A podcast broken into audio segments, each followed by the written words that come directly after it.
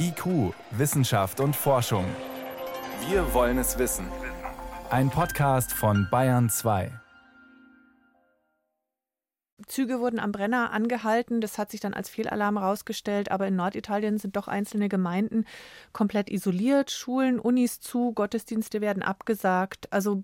Pff das ist schon viel, was da gerade passiert. Und meine erste Frage wäre deswegen auch an Sie, soweit Sie das beurteilen können. Drehen die jetzt durch oder sind es durchaus sinnvolle Maßnahmen, die da in Italien ergriffen werden?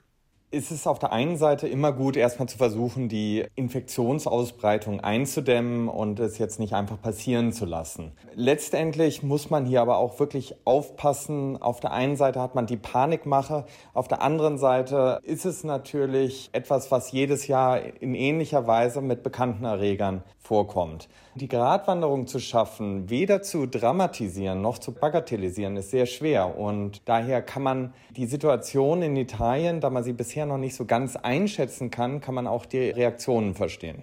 Ist es denn überhaupt noch zu verhindern, dass der Erreger auch nach Deutschland kommt? Also ich glaube es persönlich nicht. Ich glaube auch, dass wir eine Pandemie bekommen werden, aber man muss dabei jetzt einen coolen Kopf bewahren und auch mit den Ressourcen sparsam umgehen. Der Erreger lässt sich an den Staatsgrenzen nicht aufhalten. Wie sind wir hier aufgestellt und vorbereitet?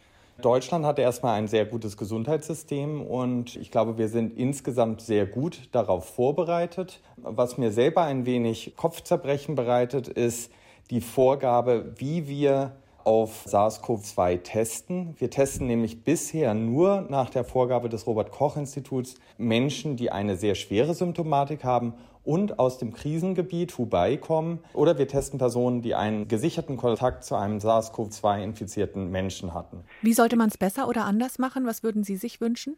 Besser ist es wahrscheinlich, jeden zu testen, der mit einer normalen Grippesymptomatik zurzeit in die Klinik kommt. Was weiß man denn mittlerweile über das Virus? Da sind Oberflächenproteine mittlerweile bekannt und entschlüsselt. Das dürfte weiterhelfen bei der Entwicklung von Medikamenten oder einer Impfung, oder?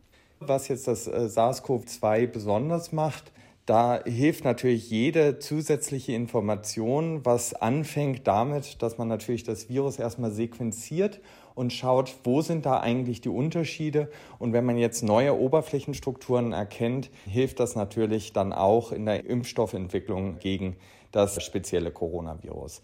Letztendlich ist dabei natürlich immer zu bedenken, dass jetzt nach einem Impfstoff zu rufen natürlich sehr spät ist. Viel besser wäre es gewesen, wenn man da proaktiv vorgegangen wäre. Die Idee wäre zum Beispiel gewesen, dass man einen Impfstoff universal gegen alle Coronaviren entwickelt. Und Förderung wird natürlich eher reaktiv rausgegeben, aber nicht proaktiv, dass man zum Beispiel sagt, wir haben bisher diese Epidemie oder Pandemie noch nicht gehabt, aber es ist wahrscheinlich, dass so eine Pandemie auftreten könnte.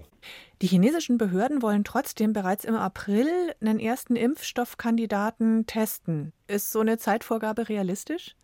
Die Impfstoffentwicklung geht ja immer durch verschiedene Stadien und es ist in Anführungsstrichen relativ einfach, einen Impfstoff erstmal zu entwickeln. Man nimmt nämlich den Erreger, tötet ihn ab und schaut, ob er Immunantwort, schützende Immunantworten bringt. Also das ist die einfachste Form, einen Impfstoff zu entwickeln. Sowas zu entwickeln und zu haben, auch bis April, ist nicht unrealistisch. Aber dass er dann durch die klinischen Stadien durchläuft, dass er erstmal so hergestellt wird, dass er auch sicher ist und dass dann auch die richtigen Immunantworten induziert werden, das dauert eigentlich immer mehrere Monate, wenn nicht Jahre.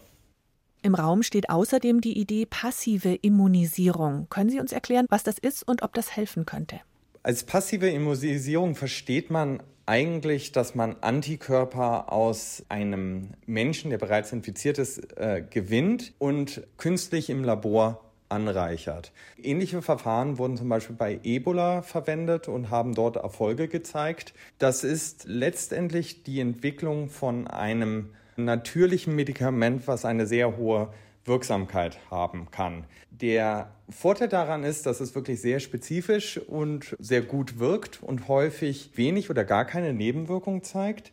Der Nachteil daran ist, dass die Produktion sehr teuer ist und dass in den meisten Fällen wahrscheinlich nur als Reservemedikament eingesetzt werden kann. Wäre das in dem Fall bei dem Erreger SARS-CoV-2 sinnvoll? Also die Entwicklung ist in jedem Fall sinnvoll, weil dadurch wahrscheinlich einzelne Menschenleben gerettet werden könnten, die einen sehr, sehr schweren Verlauf haben. Aber auch hier gilt, dass die Entwicklung einer passiven Immunisierung länger dauert und nicht innerhalb von ein paar Wochen zur Verfügung stehen kann.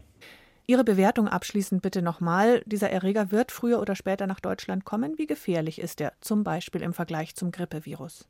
Ja, also ich bin mir eigentlich recht sicher, dass wir auch mit mehr Fällen von SARS-CoV-2 hier in Deutschland zu tun haben werden.